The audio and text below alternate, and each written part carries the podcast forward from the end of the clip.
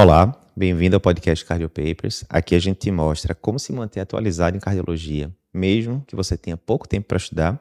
Eu sou Eduardo Lapa, editor-chefe do Cardio Papers, e o tema hoje tá massa. A gente vai discutir até quando manter o bezetacil no paciente com cardiopatia reumática, além de outros temas, outras dúvidas de valvopatias. Vamos lá, começou. Não sei se você sabe, mas aqui pelo Cardio Papers a gente já teve mais de 35 mil alunos em alguns dos nossos cursos. E um dos principais cursos da gente é o curso preparatório para a prova de título de cardiologia.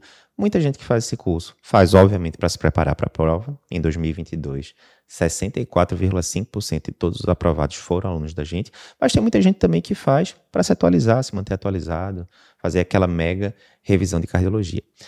Entre os vários blocos que tem no curso, né, a gente tem ali três ou quatro semanas de conteúdo de valvopatias, né, onde a gente aprofunda bem em dúvidas de valvopatias, a gente aborda todas as valvopatias esquerdas, né, endocardite, febre reumática, entre vários temas, né, discutindo bem profundo, é o tema que mais cai normalmente na prova de, de cardiologia. Quem faz o curso do Cardio Papers, né? Ele tem, o aluno tem a opção de mandar a dúvida diretamente para o professor e o professor que deu a aula vai tirar a dúvida referente àquela aula. E já foram mais de 10 mil dúvidas respondidas ao longo desses anos. Eu separei aqui hoje, especificamente, cinco dúvidas sobre valvopatias que os nossos alunos mandaram. Primeira dúvida de hoje. Até quando manter o bezetacil na cardiopatia reumática. Isso aqui foi uma dúvida da nossa aluna Vanessa, e ela perguntou lá no bloco de valvopatia justamente sobre isso. Frente ao paciente cardiopatia reumática, até quando manter o uso de bezetacil? Boa pergunta, né? Pergunta bem do dia a dia e que existe divergências. Quando a gente vai comparar diretriz de valvopatia, diretriz de febre reumática da SBC, existe algumas discordâncias. O que é que a gente vai fazer? Como sempre, a gente vai se basear na diretriz mais recente. Enquanto eu estou gravando esse podcast aqui, comecinho de 2023, a evidência que a gente tem da SBC mais recente sobre isso é a diretriz de valvopatias, que foi publicada ali no finalzinho de 2020.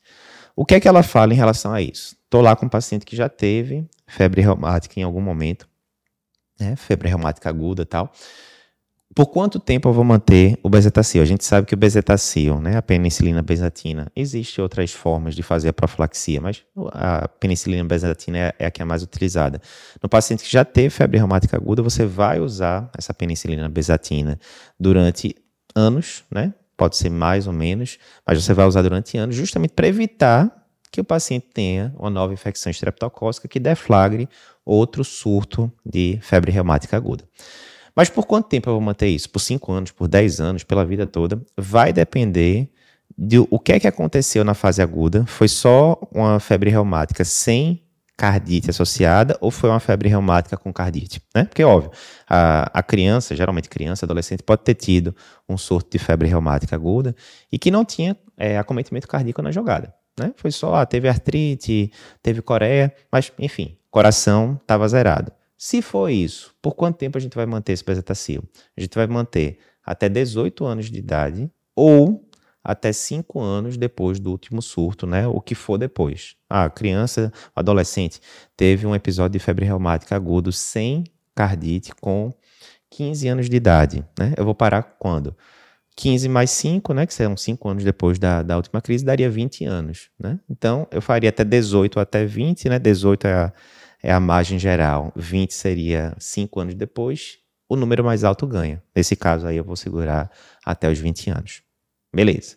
Então, primeira categoria, cardi, é, febre reumática aguda, mas sem cardite envolvida em momento algum, tal, 18 anos ou até 5 anos depois da, da última crise. Ok. E se o paciente teve febre reumática aguda com cardite associada, fez taquicardia, fez terceira bolha, etc., enfim, acometimento miocárdico ali, cardíaco, durante a fase aguda, mas não ficou com nenhuma sequela. Exemplo, tá lá a criança, fez um episódio de febre reumática aguda, teve acometimento cardíaco, né? Como eu disse, ficou taquárdico, tinha sopro ali de, de regurgitação mitral, etc tal. Mas no acompanhamento você repetiu o eco ali meses, anos depois, né? Quando o paciente chega para você, coração zerado, não tem nada, não ficou com válvula espessada, não ficou com refluxo, não ficou com estenose, coração tá zerado. Por quanto tempo você vai manter? A diretriz diz que você vai manter até os 25 anos de idade ou até 10 anos depois da última crise, o que for depois, né? Mesmo o princípio que a gente falou ali previamente. Terceira categoria: o paciente fez febre reumática aguda, teve acometimento cardíaco e não só isso, ficou com sequelas, né, moderadas ou importantes ali desse acometimento cardíaco. Exemplo, é um paciente que você já pega ali adulto, né, ambulatório de cardio geral, tal. O paciente tem 20 e poucos anos, ou a paciente, tanto faz, 20 e poucos anos, alguém escutou um sopro, veio para você, cardiologista, você escutou, não, tem um sopro aqui realmente ciência mitral, razoável. Vou pedir um eco, pede o eco. Vem lá uma insuficiência mitral moderada, ou seja, sequela moderada é importante. Insuficiência mitral moderada e bem típico de acometimento reumático, né? Bem típico, o eco descreve lá que as costas estão espessadas, principalmente ali na, na, na ponta dos folhetos, né? Descreve tudo direitinho, sugestivo de acometimento reumático. E aí, às vezes você nem tem, você pergunta ali para o paciente, ele não, nem lembro de ter tido febre reumática quando era mais novo e tal, mas teve, né? O aspecto cardiográfico é muito típico, né? Ou vamos colocar uma dupla lesão mitral, como se diz, né? Tem uma estenose mitral moderada associada com insuficiência mitral moderada, abertura em doma, enfim, você não tem muita dúvida que é acometimento reumático. E aí, nesse cenário, onde você tem um paciente com sequelas né, de cardiopatia reumática, que são sequelas moderadas a importantes, aí você vai ter que aumentar o tempo de uso do bezetacil. A diretriz diz que você deve usar até os 40 anos de idade, ou mesmo considerar usar por toda a vida, principalmente se o paciente está ali num ambiente em que é, epidemiologicamente é frequente ter novos surtos né, de, de é, amidalite bacteriana e assim por diante. Então, Nesses casos é isso, pelo menos 40, podendo considerar para a vida toda. E o quarto grupo é aquele paciente que teve que ser submetido à cirurgia valvar. Exemplo, era um paciente ali com dupla, dupla lesão mitral, né, estenose mitral importante, mas insuficiência mitral moderada, enfim. E o paciente teve que ir para a cirurgia valvar, nesse caso colocou-se uma prótese, quer seja biológica, mecânica, tanto faz. Foi para uma cirurgia valvar, o que é que a diretriz da SBC 2020 fala? Esse paciente deve usar profilaxia secundária para febre reumática durante toda a vida. E normalmente, se não tiver alergia, nada do tipo, normalmente a gente vai fazer essa profilaxia com penicilina benzatina. Segunda dúvida de hoje: como tratar insuficiência mitral aguda? Essa aqui é uma dúvida da nossa aluna Heloísa. Ela perguntou aqui no bloco 2 de valopatias, onde a gente está falando de insuficiência mitral aguda. E ela pergunta isso, né? Como tratar o paciente com insuficiência mitral aguda? Ela pergunta especificamente em relação a inotrópicos também, se teria algum inotrópico que você preferiria, DOPA, DOBUTA, etc. Então vamos lá. Primeira coisa, a gente tem que lembrar o basicão, né? Por que, que um paciente pode chegar para mim com insuficiência mitral aguda, né? O que é que poderia ter acontecido aí? Várias coisas, né? Ele pode ter tido uma endocardite aguda que destruiu a válvula, né? E aí estava bom dias atrás e agora está lá com a válvula perfurada, etc. Insuficiência mitral aguda.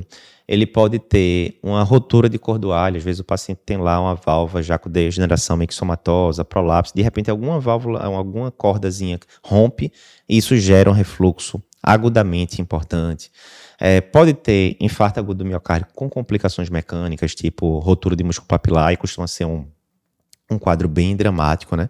Mas enfim, é isso. A insuficiência mitral aguda, como o próprio nome está dizendo, você vai ter uma regurgitação mitral e que ela surge meio que abruptamente. Por surgir abruptamente, ela costuma gerar muito sintoma no paciente, porque não deu tempo do, do coração se adaptar. Quando você vai para insuficiência mitral crônica, o que é que normalmente acontece? O ventrículo vai dilatando, o átrio vai dilatando, o átrio esquerdo. Na hora que o átrio esquerdo dilata, ele consegue comportar uma quantidade maior de sangue.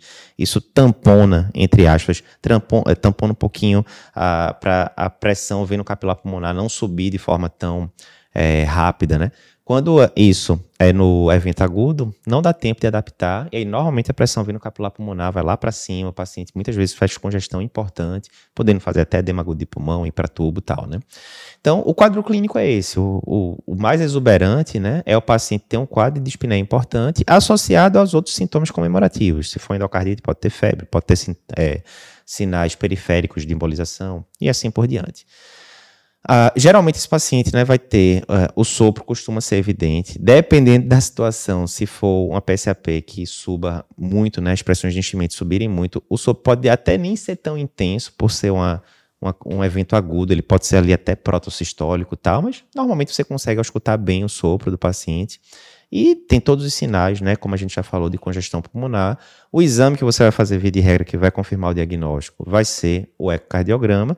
E aí, tudo bem. Né? Esse preâmbulo todo que eu falei é isso. Você chegou, você está lá na emergência, chegou um paciente francamente espineico, você escutou lá soprão mitral, o paciente está com febre, você vê é, sintomas, sinais de embolização periférica, está pensando em endocardite, vem lá o pessoal do eco, coloca lá rapidamente, mostra, ó, tem perfuração da válvula, tem vegetação, né? Bem claro que é endocardite, coletou lá, começou antibiótico, coletou as hemoculturas antes do antibiótico, tá, mas e agora? A partir de agora, o que é que eu faço? Então, primeira coisa, a gente tem que lembrar que normalmente a insuficiência mitral aguda, como a gente já falou, ela vai ter um motivo mecânico que causou aquilo, né? Rompeu o músculo papilar, rompeu cordoalha, perfurou válvula, coisas do tipo. E esses fatores mecânicos, eles não vão ser curados com medicação. Então, em última instância, você está com um paciente com insuficiência mitral aguda, importante por qualquer um desses fatores que a gente falou, em última instância, quem vai resolver isso é a cirurgia, né? Então, ou troca valvar, ou plástica valvar, dependendo da situação, né? O que vai resolver, em definitivo, é a cirurgia. Contudo, você vai levar um paciente para a cirurgia completamente descompensado? Não vai. Você tem que compensar minimamente esse paciente é, de forma clínica, né, para poder levar ele para a cirurgia na situação, né, minimamente compensada. Como é que eu compenso, é, como é que eu vou tratar esse paciente, né, na sala de emergência, na UTI, o que seja? Aí a gente tem alguns pilares aí, alguns cornerstones, né, como os americanos falam. Então, a gente tem, o paciente vai precisar de diurético, né, ele geralmente vai estar com gesto, se liga com tudo que muitas vezes era um paciente que estava euvolêmico previamente. Digamos, paciente que estava bonzinho aqui, seis horas atrás, bonzinho, conversando aqui com você, e de repente ele faz um infarto com supra é, inferior e termina rompendo o músculo papilar medial em poucas horas. E aí, 12 horas, daqui a 12 horas, ele está em edema agudo de pulmão. A volemia geral desse paciente está preservada. Ele estava aqui conversando com você poucas horas atrás, correto?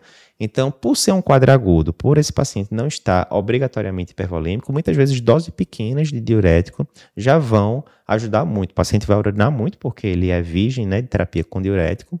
E se você pegar muito pesado nesse paciente com diurético, às vezes você pode induzir o contrário, hipovolemia. Então, vai precisar de diurético sim, mas cuidado com a dosagem. Primeira coisa. Segunda coisa, a gente tem que ver se esse paciente ele está além de estar tá com gesto, ele está com baixo débito ou não está?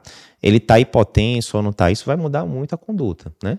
Uma coisa é você pegar, por exemplo, o paciente que está com complicação mecânica após infarto, está chocado, pressão lá embaixo, mal perfundida, etc. Isso é uma condução.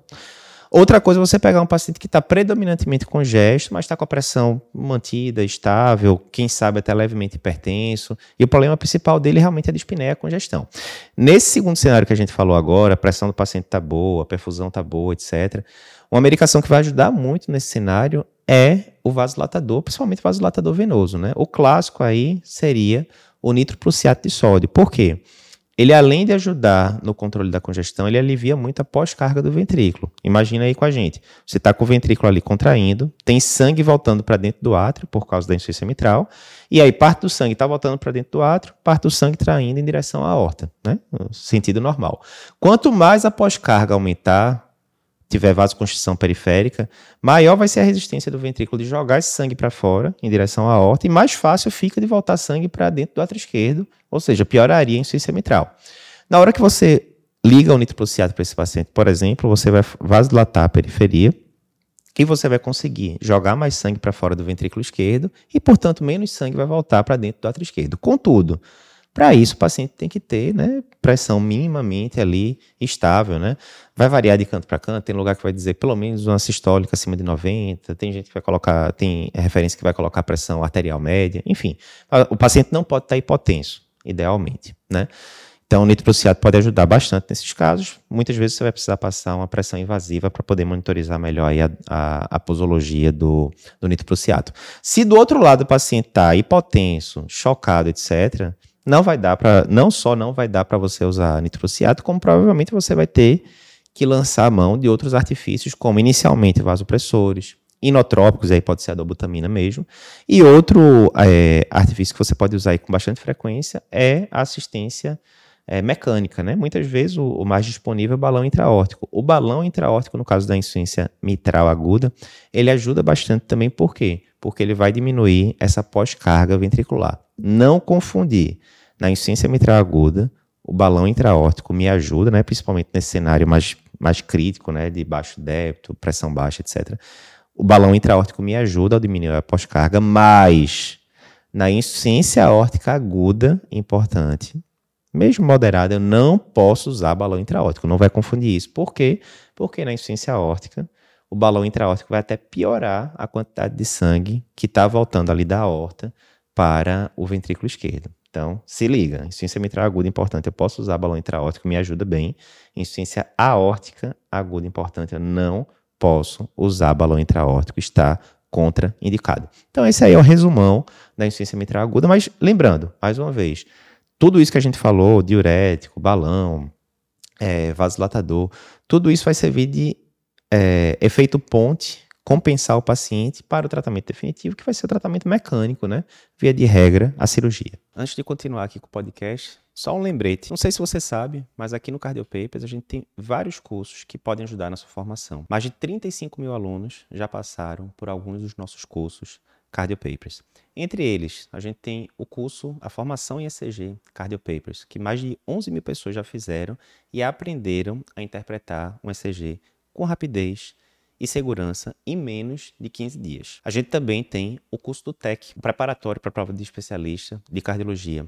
Em 2021, 60% dos aprovados foram alunos do Cardio Papers. Em 2022, 64,5% de todos os aprovados foram nossos alunos. Nesse curso, a gente vai te dar o GPS, o caminho validado para você passar na prova de título de especialista, mesmo que você tenha pouco tempo para estudar. Além desses cursos, a gente tem vários outros onde a gente pode lhe ensinar como interpretar um artigo científico no curso de Medicina Baseada em Evidência, manejo e diagnóstico das principais arritmias cardíacas no nosso curso de arritmias, como organizar a sua produtividade no dia a dia, como é, instituir hábitos melhores no seu dia a dia de médico, como tirar hábitos que estão lhe atrasando no nosso curso de produtividade, entre vários outros. Se você tem interesse em conhecer nossos cursos, clica no link que aparece aqui na descrição do vídeo no YouTube ou na descrição do episódio do podcast, na plataforma de podcast, a depender de onde você está é, assistindo esse conteúdo, e a nossa equipe vai te ajudar. Voltando agora para o episódio. Próxima dúvida de hoje fazer ou não fazer profilaxia para endocardite no paciente com prótese valvar que será submetido à colonoscopia. Então, essa aqui é uma dúvida da nossa aluna Daniele, e ela mandou a, a seguinte questão. Se eu estou com um paciente com antecedente de implantes de prótese biológica aórtica que será submetido à colonoscopia, provavelmente com biópsia e tal, eu tenho que fazer profilaxia para endocardite? Vamos lá. Profilaxia para endocardite é sempre um tema controverso, até porque, relembrando, as sociedades são bem divergentes. Você vai para a sociedade lá na, na, Inglaterra, não se faz mais profilaxia de endocardite para ninguém, já há muito tempo. Se você vai para as diretrizes europeia e americana, né? Se faz sim profilaxia para endocardite em algumas situações, como por exemplo, o paciente que já tem prótese valvar, mas eles basicamente fazem para paciente que tem prótese valvar sim, mas que vai para certos tipos de procedimentos dentários que tem risco maior de é, gerar bacteremia com endocardite grave como consequência. Né? Eles são bem restritivos, ou seja, colonoscopia, se você for para a maioria das diretrizes internacionais, não estaria indicada. Quando a gente vem para a diretriz brasileira, né, até porque aqui a gente tem muita alopatia reumática, diferentemente lá da, dos países é, é, europeus ou na, dos Estados Unidos, a, as indicações de profilaxia para endocardite são mais amplas aqui. Né? Então, o que é que se fala? Qual principal, os principais grupos em que você vai considerar fazer profilaxia para endocardite? São aqueles que têm um risco de, em desenvolver endocardite, ter uma endocardite mais grave. Entre eles, a gente tem pacientes que têm é, prótese valvar, né? tanto prótese valvar colocada cirurgicamente, né? como por exemplo esse caso aqui que Daniele colocou, prótese aórtica biológica, quanto colocada de forma percutânea, por exemplo, TAV. Então, esse aí é um grupo importante. Outro grupo importante, o paciente que já teve endocardite prévia. Bem, se o paciente já teve endocardite prévia, ele já teve aquele evento, então ele é o que tem maior risco ali de ter novamente né, uma infecção do tipo. Então você tem que ficar bastante atento também. E aí tem outros grupos lá, como por exemplo, pós, é, pós-transplante, né? É, cardíaco, que desenvolveu algum grau de valvopatia tricúspide, certos tipos de cardiopatia congênita, principalmente aquelas mais complexas, cianogênicas, que não foram corrigidas, e assim por diante. Mas certamente, paciente que tem prótese valvar e paciente que já teve endocardite prévia, esses são dois assim que não pode esquecer de forma alguma. Ok, Eduardo, então quer dizer que qualquer procedimento, qualquer procedimento que o meu paciente for fazer, e ele tem uma prótese biológica aórtica, por exemplo, que foi o caso da Daniele, qualquer procedimento eu tenho que fazer para flaxia para endocardite, certo? Não. Só se aquele procedimento tiver risco de gerar bacteremia. Exemplo, você vai lá para um paciente que vai fazer algum procedimento dentário ortodôntico, né? Colocar aparelho, etc. Vai sangrar na hora que está fazendo isso? Não, não vai. Vai fazer o ajuste lá do aparelho ortodôntico e tal é um procedimento né, odontológico. Tem que fazer profilaxia? Não, se não vai sangrar, se não tem é, previsão de ter bacteremia, né, de você gerar alguma lesão na mucosa que possa entrar bactéria por ali, ah, é, você não está indicado fazer profilaxia para endocardite. Já se você tem alguma possibilidade de ter uma bacteremia, aí você pode ter uma recomendação de usar ou com uma força maior, no caso dos procedimentos dentários que geram bacteremia, ou com uma força menor. Nesse caso aqui da colonoscopia, se você vai fazer uma colonoscopia é, diagnóstica, né, provavelmente vai fazer alguma biópsia, né, endoscopia, por exemplo, né, endoscopia alta, geralmente que você faz endoscopia vai ser feito biópsia de rotina, né, para ver se tem H. pylori, se não tem, etc. Então você vai fazer um procedimento endoscópico em que provavelmente vai ser feito biópsia, bem, se vai ser feita biópsia, está sendo é, gerada uma lesão de mucosa. Se está sendo gerada uma lesão de mucosa num ambiente que é colonizado por bactéria, e obviamente o cólon é, é colonizado por bactéria, isso vai gerar chance de bacteremia. Se vai gerar chance de bacteremia e o paciente tem uma prótese valvar, a bactéria que está caindo ali na corrente sanguínea ela pode se agarrar ali na, na prótese e gerar né, a, a endocardite como consequência. Então, resumindo, pelas diretrizes da SBC, você poderia recomendar sim fazer profilaxia. Não é um grau de recomendação muito forte, sinceramente, é um grau de recomendação fraco. Mas você pode considerar sim fazer profilaxia para endocardite nesse cenário. Se você for para as diretrizes internacionais que são mais restritivas, a tendência seria que você não prescrevesse. Como a gente está no Brasil, a maioria do pessoal vai terminar prescrevendo sim, seguindo as diretrizes da SBC. Próxima dúvida de hoje. Que score de fragilidade usar na cardiologia? Isso aqui foi dúvida da nossa aluna Viviane. Ela perguntou lá no bloco 1 de valvopatias, na parte de conceitos gerais, o seguinte: que scores de fragilidade podemos usar para avaliação dos nossos pacientes valvopatas? Boa pergunta, Viviane. Bem, primeiro, fragilidade. Se você tem interesse no tema e você ainda não assistiu ao nosso podcast, sobre fragilidade em cardiologia, você está de brincadeira. Então, se você está escutando aqui pela plataforma de podcast, coloca aí Cardiopapers Fragilidade. Se você está vendo o vídeo pelo YouTube, escreve aí também Cardiopapers Fragilidade. Tem um podcast massa que a gente fez com o Dr. Daniel Gomes, que é geriatra, colaborador nosso, que ficou muito bom. Mas veja, fragilidade, então, né? Basicamente, se a gente for resumir muito, Conceito de fragilidade qual é, né? Geralmente quando a gente pensa em fragilidade, a gente pensa em paciente idoso, né? Muitas vezes com ba é, é, ba baixa massa muscular, que tem dificuldades ali no dia a dia, talvez até de locomoção, para fazer as atividades básicas, tá? Mas veja, Fragilidade não é só em paciente idoso, não. Às vezes a gente pega paciente jovem, 40 anos, tal, mas que já tem múltiplas comorbidades e que está frágil, limitado ao leito, etc. Né? Então, a fragilidade é uma síndrome clínica né, que engloba ali vários é, aspectos, mas a gente pode resumir isso. Aquele paciente que tem limitações para atividades básicas do dia a dia, essas limitações estão sendo impostas né, por doenças diversas, né? Sarcopenia, limitação ao leito, às vezes por é, por algum acidente vascular, cerebral, coisas do tipo, né?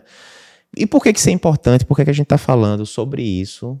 Por que, que Viviane perguntou isso na primeira aula de valopatias do curso do TEC? Porque a gente fala nessa primeira aula, né, conceitos gerais de valopatias, e entre elas a gente fala que as diretrizes né, de, dos anos 2010 para frente de valopatias, elas sempre citam scores de a necessidade de você medir fragilidade do paciente. Por quê?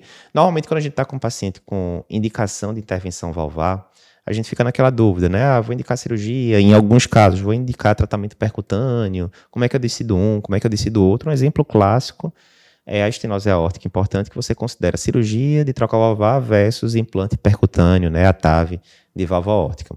E aí tem vários scores que você vai usar para ver qual é o risco cirúrgico desse paciente, Euroscore, STS, né? E aí, ah, o STS deu acima de 8%, esse paciente tem alto risco cirúrgico, o STS deu menos de 4% de mortalidade, é de baixo risco cirúrgico, e tudo isso vai nos ajudando a decidir se aquele paciente está mais vir, é, voltado, não é? no caso da estenose aórtica, está mais voltado para o lado da intervenção cirúrgica ou mais é voltado para o lado da intervenção percutânea. E o que é que isso tem a ver com fragilidade? Tem a ver porque esses scores clássicos da cardiologia, tipo STS, Euroscore tal, eles não englobam a avaliação de fragilidade na jogada. Então, muitas vezes é aquele paciente que você fez um score, o score está dizendo que aquele risco daquele paciente não é tão alto, mas quando você está olhando para o paciente, você vê que é um paciente que está sarcopênico, limitado ao leito, com baixa mobilidade, dependendo, né, é, muitas vezes para fazer atividades básicas, né, por causa da caquexia cardíaca e coisas do tipo. E muitas vezes isso aí pode não estar tá entrando ali no cálculo do desses scores mais tradicionais, tipo STS e Euroscore. E aí você pode ter uma divergência. O score tradicional está dizendo que o, o, risco cirúrgico não é tão alto, mas você olhando assim o paciente, o contexto geral, você fala, rapaz, mandar esse paciente para cirurgia não vai dar muito certo não. Então é importante você medir fragilidade sim. Até as diretrizes antigas, né, é, não se falava formas muito objetivas, né? Falava, não, avalia a fragilidade ponto final. As diretrizes internacionais, ele já, ela já propõe, da American Heart, por exemplo, já propõe scores específicos. E aí vem a pergunta de Viviane, finalmente, qual é o score que eu vou usar? De forma clara, a diretriz de 2020 da SBC, ele não especifica, ela não especifica um, um score específico, de tipo, usa esse score aqui, se der acima de tanto, quer dizer que o paciente é frágil ou não. Ela não fala isso. Mas aqui, para não deixar vocês na mão, nesse podcast que a gente fez com o Dr. Daniel Gomes, um dos scores que foi citado foi o score FRAIL, né? FRAIL em inglês de frágil, né? Que é um acrônimo, onde cada letra refere-se a um, a um dos fatores que você vai avaliar. Não tem por que ficar decorando muito esses scores. Sinceramente, hoje em dia, se você entrar aí no Google, colocar Frail Score, vai aparecer lá. Você vai conseguir entrar na página, colocar as pontuações e fazer o score de fragilidade do seu paciente. Eu não vou ficar entrando em detalhes aqui agora. Mas tá aí uma sugestão, um score simples, né? Não é complicado de calcular. Frail Score. F-R-A-I-L. Frail Score. Então você pode colocar aí nos seus aplicativos de busca ou na, no Google da vida para encontrá-lo. Mas importante a mensagem: temos sim que considerar a fragilidade nos nossos pacientes cardiopatas. Última dúvida de hoje: paciente com prótese valvar mecânica pode ser submetido à ressonância cardíaca? Essa aqui é uma dúvida de Anderson, né? Ele pergunta lá no, no, na aula de valvopatia mitral, ele pergunta justamente isso: paciente com prótese mecânica pode fazer ressonância? Tem limitação? Não tem? Enfim. Então, vamos lá para o resumo da ópera. Lembrando, qual é o problema de é, ressonância e objetos metálicos, né? Por que quando você vai entrar na ressonância, o pessoal fala para você tirar tudo que é objeto metálico, celular, etc, etc. No final das contas, a ressonância é um mega imã, né? Um imã muito forte mesmo. E se você entrar com algum objeto metálico, né? Tem vários vídeos no YouTube mostrando isso. Se você esquecer esse e tal, entrar com algum objeto metálico lá na, é, dentro da sala de ressonância, pode acontecer algumas catástrofes, porque ele vai puxar o aparelho vai puxar com grande força esse objeto, podendo gerar acidentes complicados. Coloca aí depois no Google objeto metálico e ressonância que você vai ver no YouTube, que você vai ver alguns vídeos sobre isso. Cadeira sendo puxada, destruindo a máquina de ressonância e por aí vai. Então, tem alguns objetos metálicos que se o paciente tiver né, no seu corpo como próteses podem complicar, porque se eles se deslocarem um pouquinho que seja, isso pode ter resultados catastróficos. Exemplo, o paciente que tem algum fragmento metálico no olho, por exemplo, de algum acidente prévio, ficou lá pequenininho, não está causando nenhuma bronca, ok. Mas o paciente está tocando a vida dele lá faz anos. Mas se ele for para uma ressonância, como tem um imã muito forte, se esse objeto, se esse fragmentozinho metálico se deslocar um centímetro que seja no interior do, do olho do paciente, pode gerar lesões gravíssimas, né? Implante coclear, mesma coisa, assim por diante. Ah, Eduardo, quer dizer que se o paciente tiver qualquer coisa no corpo, tipo, tem uma prótese de fêmur, é, tem algum, tem algum componente metálico ali. Quer dizer que ele não pode ir para ressonância. Nesse caso, não tem problema. Por quê? A prótese de fêmur, né, ela está lá incrustada dentro do, do osso do paciente. Né? É uma estrutura extremamente firme que não vai se deslocar durante a ressonância. Então, nesse caso, pode sim, se o paciente tem uma prótese lá de fêmur, né, fez uma artroplastia de quadril no passado tal, ele pode fazer ressonância sim porque essa estrutura está muito firme, ela não vai se deslocar durante o exame.